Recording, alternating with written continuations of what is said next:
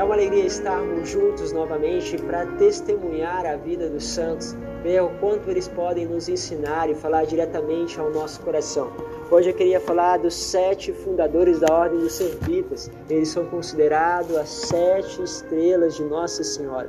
Homens que tinham a sua vida comum, viviam como comerciantes, mas começaram a frequentar a Ordem de Nossa Senhora, frequentar ali a docilidade, o afeto, e também as virtudes de Nossa Senhora da qual eles buscavam.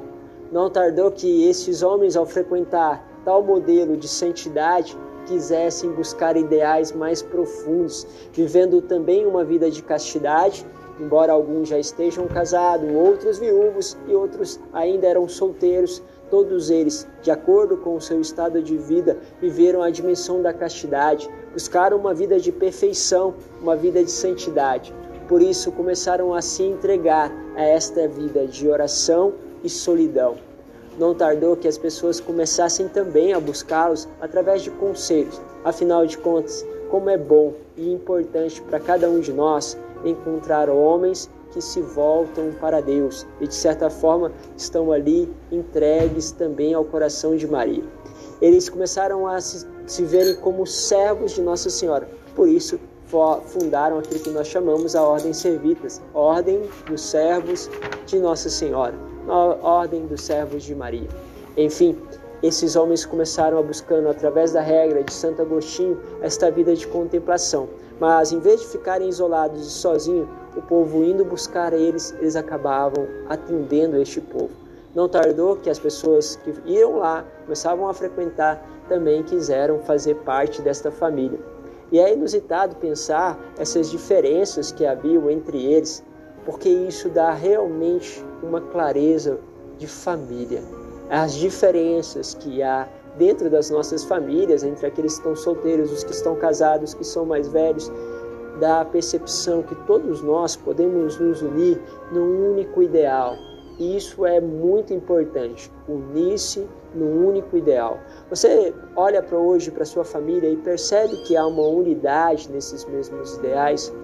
Eu acho que uma das coisas fundamentais era aquilo que eles estavam baseados, sobretudo no modelo da Virgem Maria da qual eles serviam. Quando nós falamos de Maria, logo nós pensamos nessa dimensão das virtudes, mas de uma pessoa que se esconde para se revelar a Deus. É até interessante quando nós falamos justamente dos sete santos servitas, fundadores, porque aqui eu não falo o nome de nenhum deles, embora você pode pegar aí na internet o nome de cada um deles. Mas parece que até nesses detalhes Nossa Senhora quis escondê-los, para não mostrá-los individualmente, mas para mostrar uma constelação, estrelas que brilham a partir da luz que é Cristo. E nós precisamos entender isso. É necessário que nós possamos nos esconder muitas vezes para que a luz dele possa nos iluminar. E se você quer um caminho bom para isso, siga os passos de Nossa Senhora. Muitas vezes eu fiz este convite a você, e se você ainda não viu este convite ou se ainda não se colocou a realizá-lo, vai buscar se consagre a Nossa Senhora. Peça a ela de poder realmente te modelar, te formar, e você vai perceber que nasce dentro de você uma força extraordinária que deseja, sobretudo, Deus, mas também ao mesmo tempo se esconde nele, que se interessa para que a obra dele se realize e não que o seu nome se torne glorioso.